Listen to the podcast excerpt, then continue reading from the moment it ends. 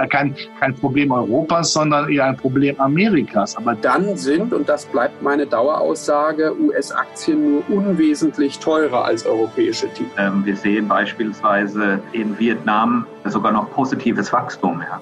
Insbesondere an die Wahlen in den USA, die natürlich auch für die eine oder andere Überraschung. Wir sind ja nach wie vor von Banken. Wir selber investieren nicht direkt in Unternehmen. Also wir sind kein Private Equity Investor, der wirklich in Direktbeteiligung reingeht.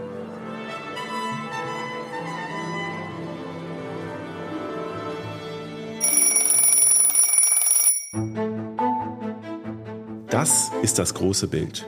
Der gemeinsame Podcast des Private Banking Magazin und ETA Family Office. Mein Name ist Christian Hammes und ich führe auch dieses Gespräch aus meiner Perspektive als Family Officer, Beirat und Treasurer. Und ich heiße Sie ganz herzlich willkommen. Bevor wir uns auch in dieser Folge wieder mit den Kapitalmärkten beschäftigen, ist mir folgender Hinweis wichtig. Die Gespräche, die ich in diesem Podcast führe, sind zum einen ohne jegliche Gewähr und zum anderen keine Anlageberatung. Erst recht nicht für bestimmte Finanzprodukte. Aus allem, was Sie hier hören, können Sie sich Ihr eigenes großes Bild erzeugen. Und dabei wünsche ich Ihnen jetzt viel Spaß wann und wo immer Sie uns zuhören. Na, wie handhaben Sie Aktienrisiken in Ihrem Portfolio, die Sie vielleicht vorübergehend oder gänzlich gar nicht haben möchten? Verkaufen Sie einzelne Aktienteile oder bauen Sie eine Overlay-Strategie, die auf den Aktienmarkt entsprechend reagiert? Egal wie Sie es tun, dieses Gespräch gibt Ihnen Anregungen, wie das funktionieren kann. Herzlich willkommen zur 109. Folge im großen Bild und heute sprechen wir mit Julian Wössner, er ist Leiter Premium Solutions and Advisory bei Finreon. Finreon ist ein Asset Manager aus St. Gallen und gibt vor, dass ein wissenschaftlicher Ansatz auf der Basis großer Datensätze ein Overlay-System geschaffen hat, das funktioniert. Und ob das so ist, das können Sie selber für sich prüfen. Es war ein richtig spannendes Gespräch. Wir haben das Gespräch am Rande des Private Banking Kongress geführt und wir gehen mit Herrn Wössner in den Maschinenraum und schauen mal, welche Stellschrauben, welche Parameter eine Overlay-Strategie, die Schwingungen aus dem Aktienmarkt nehmen sollen, dort implementiert sind. Machen sich ihr eigenes Bild, haben sie viel Spaß dabei und machen sie reiche Beute und vielleicht setzen sie das ein oder andere System auch für sich selber um. Viel Spaß dabei.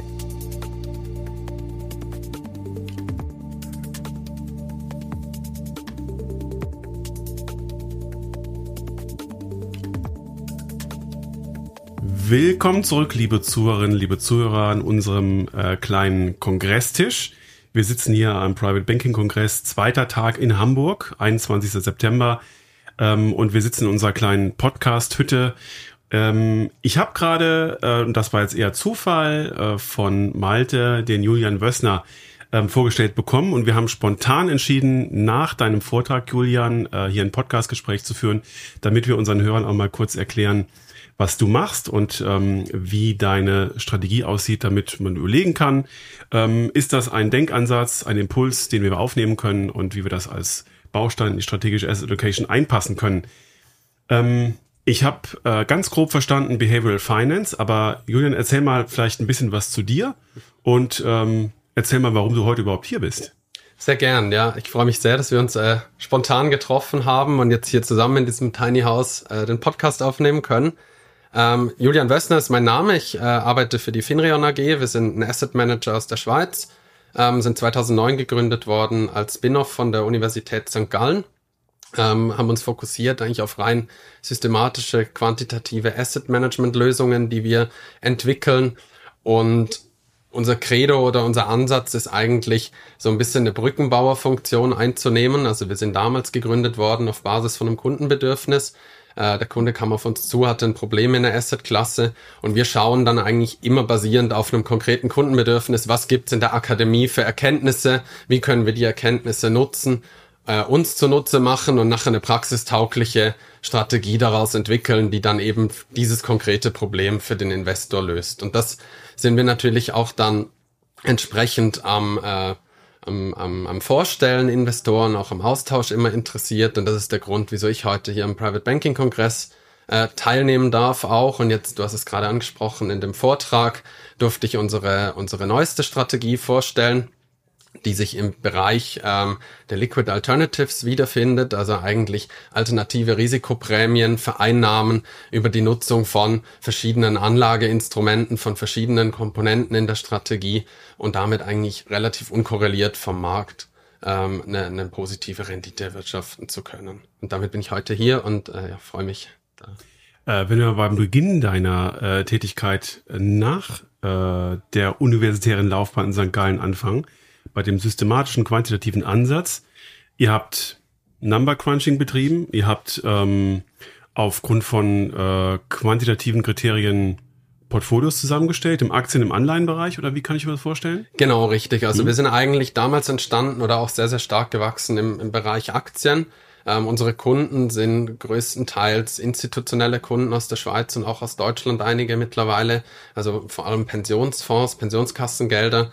Und wir haben eigentlich mit sogenannten Smart Beta Ansätzen angefangen, also eigentlich alte, alternative Gewichtungsschemata bei, bei Aktien und die Portfoliozusammensetzung eben basierend auf quantitativen Kriterien ähm, zu erstellen. Was heißt Smart Beta, dass das Portfolio ähm, ein ähm, höheres Beta hat als äh, der Index, an dem ihr euch orientiert? Smart Beta in dem Sinne heißt eigentlich, dass man sich neben dem Markt Beta noch andere systematische Rendite, äh, Renditequellen oder Risikoprämien zunutze machen kann.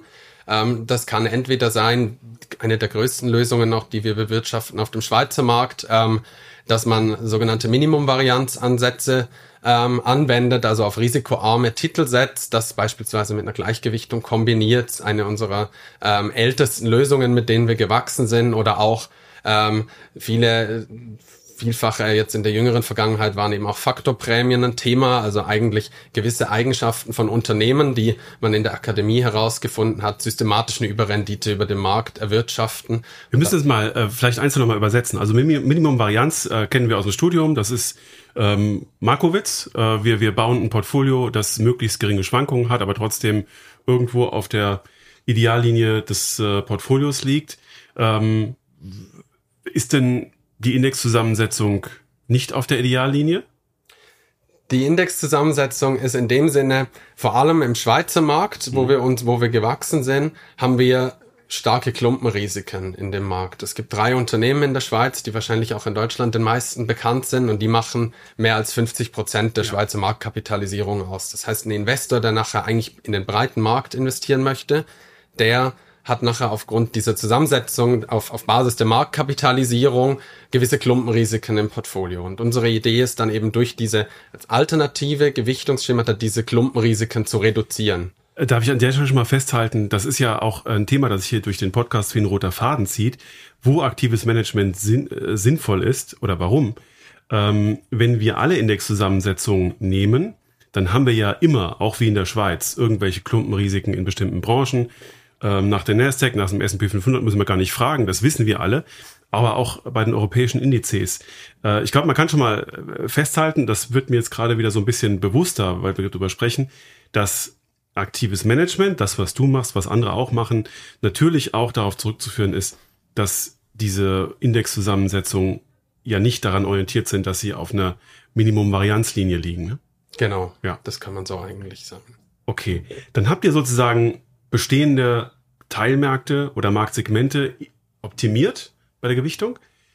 Was habt ihr noch gemacht?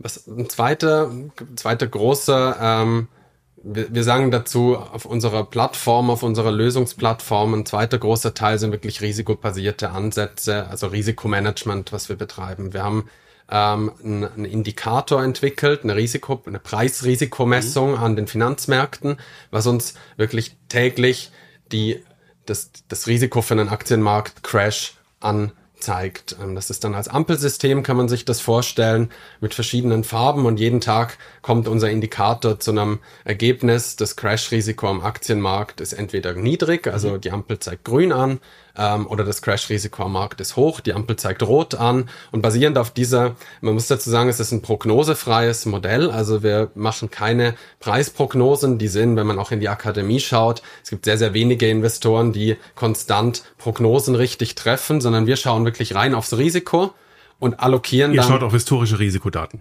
Genau, wir schauen ja. auf historische, auf, auf End-of-Day-Daten ja. sozusagen, machen wir unsere Preismessung und die stützen wir ab auf über 30 einzelne Risikofaktoren. Also dieses einzelne Signal basiert nachher auf 30 einzelnen kleinen Risikomessungen. Idee dahinter ist auch wieder der Portfolioansatz, über den wir vorher ge gesprochen haben. Jeder einzelne Indikator zeigt auch in der Akademie, dass er sehr, sehr gut Risiken erkennen kann. Aber jeder hat ein gewisses Rauschen, jeder hat mal ein Fehlsignal. Und indem wir nachher diversifizieren, über 30 einzelne Indikatoren, verschiedene Kategorien abbilden, Extremrisiken, Schwankungen, Trends der Aktienmärkte, das sind alles Themen, die bei uns in den Indikator reinfließen, bekommen wir ein robustes Signal, was wirklich auf Extremrisiken abstellt und allokieren dann nachher in so einer Strategie die Aktienquote basierend auf diesem Ampelsignal. Also zwei Fragen dazu. Erstens, wenn man so 30 Indikatoren nimmt, ähm, dann hat man ja wie bei quantitativen Strategien, bei denen man einen Score entwickelt, äh, das Problem, dass der Score irgendwann eine Aussage liefert, die aber gar nicht mit den einzelnen Indikatoren zuzurechnen ist. Und wenn eine Kennzahl dann aus dem Rahmen läuft, dann ist sie nicht mehr sichtbar, wenn man sich auf diesen Score oder auf diese, dieses Aggregat äh, beruft. Mhm. Ähm, das müsst du gleich mal noch ähm, aufklären. Äh, der zweite Punkt ist, dass diese ähm, Rückwärtsbetrachtung, ähm, oder nee, die, die, die, die zweite Punkt war, könntest du mir vielleicht ein paar Beispiele nennen, welche äh, rückwärts betrachteten Daten ihr euch da angeschaut habt und wie ihr quasi im Backtesting feststellen konntet, dass euer System wirklich auch äh, brauchbare Daten liefert. Ja. Sehr gern. Ja, wir haben ähm, natürlich verschiedene Sachen auch angeschaut und getestet damals. Der Indikator ist 2011 live gegangen. Also wir haben wirklich auch jetzt mittlerweile über zehn Jahre da Live Track Record, wo er sich äh, bewähren konnte. Dem natürlich vorangestellt, dass sie, äh, das Modell wird auch laufend weiterentwickelt. Also wir sind nicht da 2011 mit an den Markt gegangen und haben das dann nicht mehr angefasst, sondern was wir eigentlich machen, ist eigentlich im Sinne einer Evolution mhm. immer wieder zu schauen, gibt es neue Erkenntnisse, gibt es auch neue Datenquellen, die man nutzen kann. So schauen wir jetzt beispielsweise in, seit der jüngeren äh, Vergangenheit auch Intraday-Daten an. Das war vorher nicht möglich, weil die Datenhistorie nicht weit genug zurück ging. Ähm, wir haben neu, einige Indikatoren umgestellt, indem wir Handelsvolumina beispielsweise mit einbeziehen, um den Informationsgehalt von so einer Preismessung noch zu erhöhen. Ähm, Beispiele vielleicht, auf die wir schauen. Ähm, wir haben verschiedene Kategorien, in denen wir die Indikatoren einteilen. Ein, ähm, eine Kategorie sind eben Extremrisiken, also Downside nennen wir das. Das sind dann beispielsweise Value at Risk Measures auf verschiedene Märkte, auf verschiedene Preisdaten, die wir berechnen. Ähm, wir messen Volatilitäten, also es ist eigentlich immer vorstellbar wie eine, wir schauen nicht genau auf das Level, sondern wir schauen mehr auf die Veränderung von diesem Level, also auf die erste und zweite Ableitung davon. Aber das sind jetzt Datenpunkte, bei denen ich sagen würde, klar, die sind dabei. Gibt's überrasch mich. Äh, Gibt es andere Datenpunkte, die der klassische Investor nicht auf dem Radar hätte, die ihr euch anschaut? Also ich glaube, wir haben in dem Sinne nicht einzelne Sachen, die jetzt wirklich outstanding für sich alleine sind, mhm. sondern unser Mehrwert ist wirklich zu schauen, wie harmonieren die Indikatoren zusammen und auch natürlich ähm, nachher zu schauen, wie kann man ähm, aus der Kalibration des Modells nachher entscheiden, wenn gewisse Indikatoren etwas anzeigen, ja. dass es nachher auf eine Krise hindeutet. Und das ist so ein bisschen der Mehrwert, den wir dort liefern. Also die Indikatoren selbst sind nicht unbedingt ein Geheimnis. Mhm. Ähm, wir könnten auch, wenn du natürlich Interesse dann hast, äh, machen wir auch häufig mit unseren Kunden, kommst du zu uns äh, ins Büro, wir laden dich ein und wir führen dich wirklich auch durch die Indikatoren. Wir zeigen dir die, wie wir die berechnen, was genau dahinter steht, sind in dem Sinne eigentlich sehr transparent. Also das ist keine Blackbox, die wir dort berechnen, sondern unsere Kunden verlangen auch oder stellen das Bedürfnis an uns zu verstehen, wie funktioniert das, wie setzt sich das zusammen und nachher bekommt man eben diese aus der Zusammensetzung der einzelnen Komponenten ein großes Signal. Okay, und ihr wart natürlich in der Lage, weil es Vergangenheitsdaten sind, das zu testen und zu prüfen und zu sehen, die Aussagekraft ist ähm, hoch. Wenn ihr ähm, das Modell dann ans Laufen bringt und eure Kunden euch wir sprechen über das aktuelle Modell jetzt quasi, ne? Ja. Das ist das, wo sich hinentwickelt hat. Wenn eure Kunden ähm, euch äh, vertrauen und sagen, jawohl, ich habe verstanden, was ihr da macht, und ihr das aber weiterentwickelt, dann besteht ja die Möglichkeit, dass durch die Weiterentwicklung äh, so die Charakteristik eurer Portfolioentscheidung sich verändert, verloren geht und damit auch sozusagen die Rolle eures Portfolio als Portfolio-Baustein der strategischen Asset Allocation sich auch verändert. Kannst du darüber was sagen, wie sich ja. das sozusagen ähm, vielleicht von diesem äh, Minimum-Varianz-Ansatz, das ist jetzt wieder eine andere Baustelle gewesen, aber wie sich das vielleicht in der, der Rolle, äh, in der gesamten Allokation verschoben habt, was ihr macht?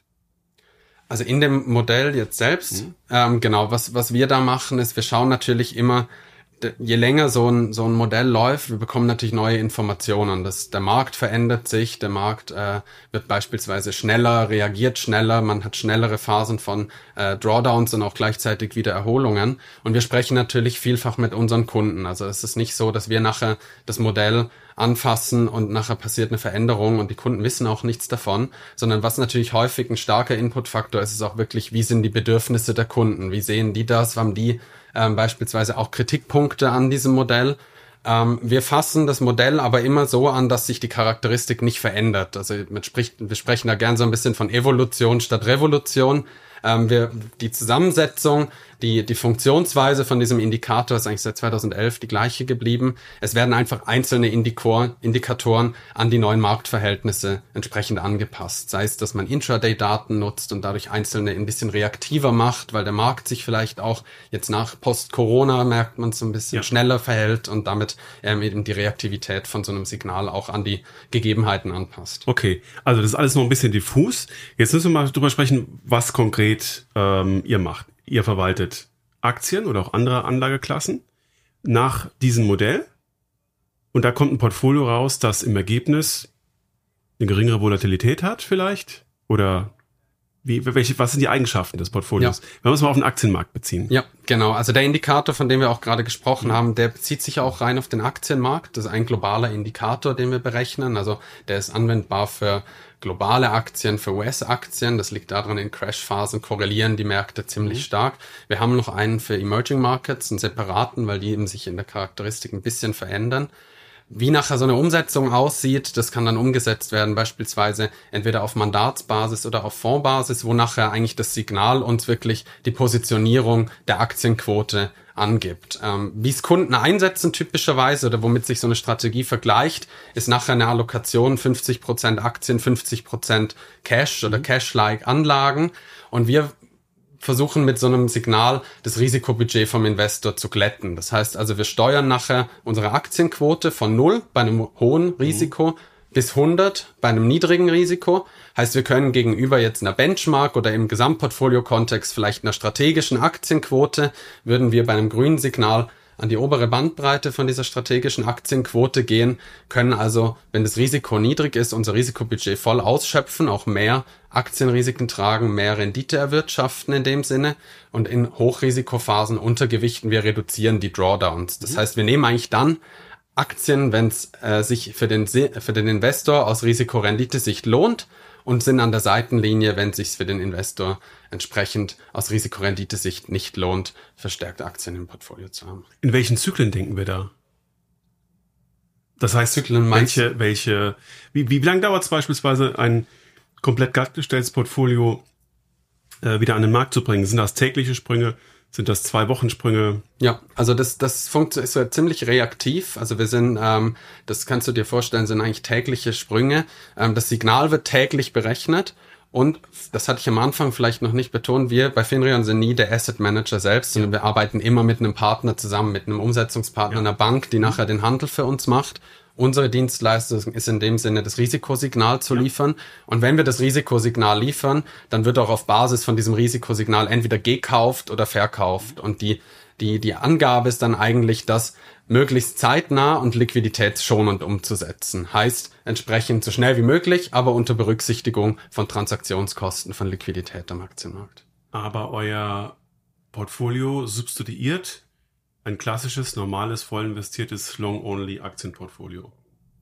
Man, man muss da aufpassen, mit was man es eben vergleicht, mhm. wie man die Lösung ansieht. Wenn man jetzt natürlich so eine Lösung für einen 100% Aktienbaustein einsetzt, muss man wissen, es kann bei diesem Signal, wir machen keine Prognose, wir sind dementsprechend immer ein bisschen verzögert mit unserer Messung und es kann auch immer wieder zu einem Fehlsignal mal kommen. Heißt entsprechend, wenn man den Mehrwert von so einer Strategie wirklich voll ausschöpfen möchte, dann muss man eigentlich in der Lage sein, in grünen Phasen übergewichtet mhm. zu fahren als das, was man nachher vergleicht. Also man könnte sich dann vorstellen, wenn, wenn das jetzt mit einem 100% Aktienbaustein ähm, vergleichen würdest, wo man dann über die 100 Prozent noch rausgehen kann, wenn wir grün messen.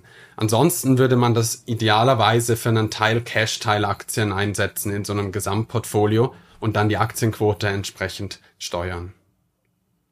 Äh, verstehe. Wobei der Baustein, den Baustein gibt's ja im Prinzip so nicht, oder? Dass man in der klassischen Asset Allocation sagt, äh, das ist jetzt quasi das Hybrid aus Aktien und Cash. Oder es soll sozusagen risikomäßig das Hybrid aus Aktien und Cash sein. Genau, wie, wie es die Kunden, sie haben typischerweise eine strategische Quote, kann man sich vorstellen, beispielsweise 35 Prozent Aktien, erlauben aber dann natürlich über die Marktschwankungen zum Beispiel bis 40 Prozent Aktien zu gehen, bevor dann zurück auf die Strategie rebalanced wird. Und wo wir dann ins Spiel kommen, ist eigentlich, man ersetzt eben 10 Prozent von diesen Aktien, äh, von dieser Bandbreite durch zum Beispiel unsere Lösung und fährt dann eigentlich dynamisch diese Bandbreite hoch und runter, hat dann eben in Hochrisikophasen ein bisschen mehr Cash im Portfolio ähm, Cash-Anteil, weil der Fonds entsprechend oder die Strategie dann in Cash-ähnliche Instrumente investiert ist. Wenn wir rot messen, wenn wir grün messen, entsprechend ist man an der oberen Bandbreite und rebalanced entsprechend auch nur an der oberen Bandbreite und nicht zurück auf die Strategie. Und ihr entzieht äh, diesen Block, nehmen wir mal an, es gibt, gibt diesen äh, strategischen Block äh, zur Hälfte Cash, zur Hälfte Aktien. Ihr entzieht diesem Block Volatilität, weil ihr an, keine Ahnung, ich sage jetzt mal so statistischen Drittel der Tage nicht investiert seid. Genau, wir, wir liegen, wenn man es jetzt historisch anschaut, volatilitätsmäßig natürlich höher als unsere Benchmark, als dieses 50-50-Portfolio. Das liegt aber auch daran, wenn man sich jetzt den Live-Track-Record oder die Live-Performance anschaut, wir haben dann einen sehr, sehr starken Bullenmarkt eigentlich in dieser Phase gehabt. Das heißt, wir sind logischerweise mit unserer Messung, wenn die so funktioniert, wie wir das möchten, möglichst viel zu 100 Prozent in Aktien investiert. Das heißt, in der Phase haben wir natürlich mehr Risiko genommen, mehr Aktienrisiko, aber wir sagen, das ist eigentlich das Aktienrisiko, was sich lohnt zu nehmen. Das heißt, in so einer Phase hat man tendenziell ein bisschen höhere Volatilität. In Phasen, wo es natürlich dann crasht und unser Signal raus ist, hat man eine deutlich niedrigere Volatilität. Aber die, das Risikoprofil, das Drawdown-Profil von so einer Lösung soll eigentlich anhand von dieser 50-50-Allokation ungefähr entsprechen. Man hat aber die Möglichkeit, eben in grünen Phasen Phasen, in Niedrigrisikophasen wirklich voll am Aktienmarkt ja. auch zu partizipieren und da die volle Risikoprämie abzuschöpfen. Eigentlich gilt es ja überall im Portfolio-Management, das gilt für euer System auch, dass du in einem normalen Aktienjahr die fünf bis zwölf oder bis zwanzig super starken Aktientage investiert sein musst, sonst hast du keine Chance, annähernd an die Benchmark ranzukommen. Kann man evident sagen, dass euer System dem Risiko nicht ausgesetzt ist, diese Tage zu verpassen? Das kann man in dem Sinne, würde ich sagen, ist schwierig zu sagen, dass wir dem nicht ausgesetzt sind, dem Risiko, weil wir eben entsprechend keine Prognose machen, sondern eine, eine Preismessung, eine reine und auch nur aufs Risiko schauen. Wir schauen nicht auf äh, irgendwelche Renditezahlen oder mhm. versuchen die Rendite vorherzusagen. Bei so einem Ansatz, der würde natürlich auf diese Tage abzielen. Bei uns ist wirklich die Überlegung, man ist, schaut nur rein aufs Risiko, und über die läng längere Frist, die mittlere Frist erhält man eben so eine starke Erhöhung oder Verbesserung des Risikorenditeprofils von so einer Lösung. Ähm, dass man so einen Tag verpassen könnte, ist definitiv äh, im Rahmen des Möglichen, würde ich mal sagen. Ähm, auch wenn man dann natürlich, wenn man langfristig wieder im Aktienmarkt sonst investiert, das zumindest auch gegenüber der Vergleichsbenchmark eine gute Outperformance äh, erwirtschaften kann. So, und das könnt ihr auf Aktien anwenden? Könnt ihr es auf andere Assetklassen anwenden? Wir haben ähm, einen ähnlichen Ansatz auch auf Anleihen mhm. entwickelt, wo neben nicht ein einziger Indikator ist, sondern wir schauen auf zwei andere Risikoprämien. Das ist einerseits eben die Zinsrisikoprämie, die bei Anleihen wirklich äh, dominant oder sehr, sehr stark die Rendite treibt. Ähm, man spricht ja dann von der, von der Laufzeit, eigentlich der Zinssensitivität, die man bei Anleihen beeinflussen kann. Und auf der anderen Seite ähm, die Credit-Prämie, also eigentlich nehme ich noch Ausfallrisiko von Unternehmen. Das sind zwei Indikatoren, die wir berechnen. Von der Funktionsweise ist es ähnlich wie im Aktienteil. Es sind natürlich andere Daten, auf die wir dann dort schauen. Und wir steuern dann anhand von diesen zwei Risikoampeln sind es dann eigentlich in so einer 3x3 Matrix unsere Duration Credit Positionierung. Heißt, wenn unser Zinssignal grün zeigt, Zinsen kann man, die sind recht autokorreliert, die kann man recht verlässlich messen, die Zinsbewegungen. Wenn wir da grün anzeigen, heißt das, unser Signal ähm, deutet eher stabile bis fallende Zinsen an. Dann sind wir langlaufend investiert in langlaufende Anleihen. Dann macht ihr euch im Anleihenbereich aber nicht nur abhängig von historischen Bewegungen, die ihr messt, sondern auch von den Optionsmärkten, die Risikoprämien bei Unternehmensanleihen und die Zinsstrukturkurve preisen, richtig? Ja, genau, so was, solche Daten mhm. nutzen wir, nutzen wir auch in der Messung. Also müsst ihr im Prinzip auch messen, wie fehleranfällig diese Optionsbepreisungen sind. Und da haben wir ja zum Teil, ähm, äh, ich will mal übertreiben, schlimme Dinge gesehen. gerade was ähm, die Bepreisung von Inflationserwartungen angeht. Das war ja gerade in diesem Jahr, die Podcasthörer werden sich erinnern, ich habe das in jeder Folge rauf und runter geleiert. Das war ja extrem erratisch, was der äh, Markt an Inflationserwartungen ein- und ausgepreist hat. Äh, und letzten Endes war das sehr viel Lärm um relativ wenig. Und wie könnt ihr euch vor diesem Risiko schützen? Ich glaube, wir schützen uns in dem in der Art von diesem Risiko, dass wir eben auch in diesen Indikatoren wieder diversifizieren, also nicht mhm. uns von einzelnen, in, einzelnen Messungen, einzelnen Daten abhängig machen, sondern wirklich breit diversifizieren. Und dass wir eben gerade im Zinsbereich ist es vielfach, sind es vielfach Trendmessungen, also wirklich Bewegungsmessungen der Kurve, die wir dann anschauen. Das heißt, was man eben historisch sieht, ist, wenn die Kurve mal anfängt, sich zu bewegen, dann bewegt sie sich typischerweise nachhaltig. Das heißt, sie, sie, sie ist träge und sie zieht es mal nach oben oder sie zieht es mal nach unten oder sie wird steiler oder schwächer. Das sind nicht Tagesbewegungen, sondern die kommen dann eigentlich relativ träge und nachhaltig. Mhm. Was bei diesen Signalen immer der Fall ist, wir sind nie ganz am frühesten Punkt mit unserer Messung. Also das ist einfach konstruktionsbedingt ja. nicht möglich. Wir verpassen immer einen Anstieg beispielsweise, können dann darauf reagieren und im Jahr 2022 ist ein sehr, sehr gutes Beispiel. Haben wir natürlich auch, die Zinsen sind ein bisschen angestiegen. Unser Signal hat relativ schnell diese Bewegung gemessen und wir waren dann eigentlich konstant übers 2022 kurz in der Duration positioniert und haben unser Portfolio dadurch weniger zinssensitiv auf diese starken Steigerungen machen können. Wenn du dir jetzt vorstellst, dass du dieses Modell vor einem Family Office pitchen musst oder pitchen darfst, ähm, da sitzen auf der anderen Tischseite ehemalige Unternehmer, die ganz rational und letzten Endes long-only denken, die man auch nur mit viel Überzeugungskraft davon abgehalten hat, ihr Aktienvermögen nur in ETFs zu investieren. Also haben wir den Krieg schon mal gewonnen. Wir haben Überzeugung geleistet, dass aktives Management sich lohnt.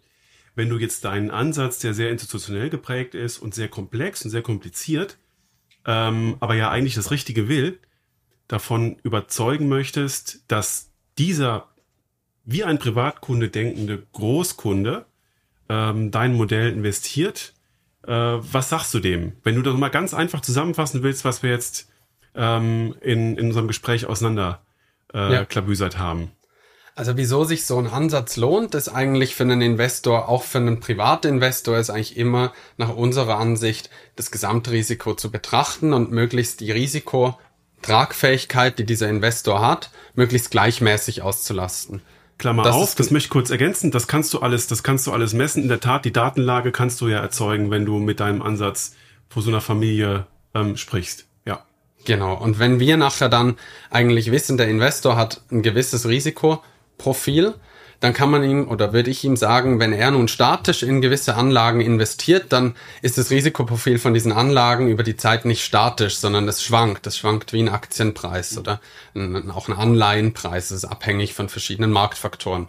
Und so ein aktives Management, wie wir es betreiben, rein risikobasiert, sorgt eben dafür, dass wir innerhalb dieser Anlagebausteine dieses Risikobudget gleichmäßig auslasten können, so dass er eigentlich mit einer gewissen Renditevorstellung, die gewisse Renditevorstellung, die er vielleicht hat, hängt logischerweise mit einem gewissen systematischen Risiko immer zusammen, was man eingeht, dass das über die Zeit nicht extremen Schwankungen ausgesetzt ist, sondern dass er eigentlich langfristig relativ ausgeglichen in seiner Risikoeinschätzung, in seinem Risikotragfähigkeit ähm, investieren kann. Und das ist natürlich dann von Typ zu Typ unterschiedlich. Da macht es dann natürlich auch Sinn, in der Zusammenstellung des Portfolios viel miteinander zu sprechen, zu schauen, was seid ihr bereit, beispielsweise ähm, an Verlust zu tragen, auch mal temporär oder auch längerfristig. Und auf Basis von sowas kann man dann natürlich solche Strategien, solche aktiven Strategien können einen großen Mehrwert für einen Investor bieten. Das ähm, soll ein guter Schlusspunkt gewesen sein. Ähm, ich danke dir sehr, sehr herzlich. Äh, was haben wir gelernt? Wir haben gelernt, dass quantitative und statistische Daten uns helfen können, ähm, bestimmte Volatilitäten auszugleichen. Ich finde als Beobachtungspunkt nochmal äh, den Punkt ganz wichtig, dass eine klassische Indexgewichtung natürlich nicht das optimale Portfolio einer bestimmten Aktiengruppe sein kann. Und äh, das äh, unterstreicht nochmal, was wir in dem Podcast immer besprechen. Und ähm, ich glaube, wenn man äh, mit so einem Ansatz und einer gewissen Historie natürlich am Markt ähm, auftritt, dann äh, kann man gut einordnen, ob so ein System äh, zu einem passt. Ähm, kurze Frage, wenn du das sozusagen als Overlay für ein bestimmtes Aktienportfolio, das woanders gemanagt wird, anbietest, was kostet sowas? Also die Kosten bei so einem Mandat sind natürlich immer abhängig von verschiedenen Faktoren und ich kann jetzt hier in dem Podcast, äh, möchte ich mich auch nicht irgendwie okay. mit einer gewissen Zahl äußern, sondern es ist wirklich sehr, sehr individuell. Ähm, und ich glaube, es muss, es hängt, steht immer im Verhältnis zu dem Mehrwert, den es dem Investor bringt. Und das ist das Wichtigste. Ähm, und ich kann noch dazu sagen, an Kosten ist es eigentlich noch nie gescheitert, dass wir nachher mit irgendjemandem ins Geschäft gekommen sind. Dann, Julian, danke ich dir sehr herzlich, dass wir das Blind Date hier gemacht haben. Ich habe viel gelernt und unsere Zuhörer auch. Ähm, ich äh, beobachte das. Ich gucke mir das mal genauer an, was du da ähm, machst. Und da können wir vielleicht mal gemeinsam in die Historie schauen und sag für heute ganz herzlichen Dank. Sehr gern. Herzlichen Dank auch für das nette Treffen.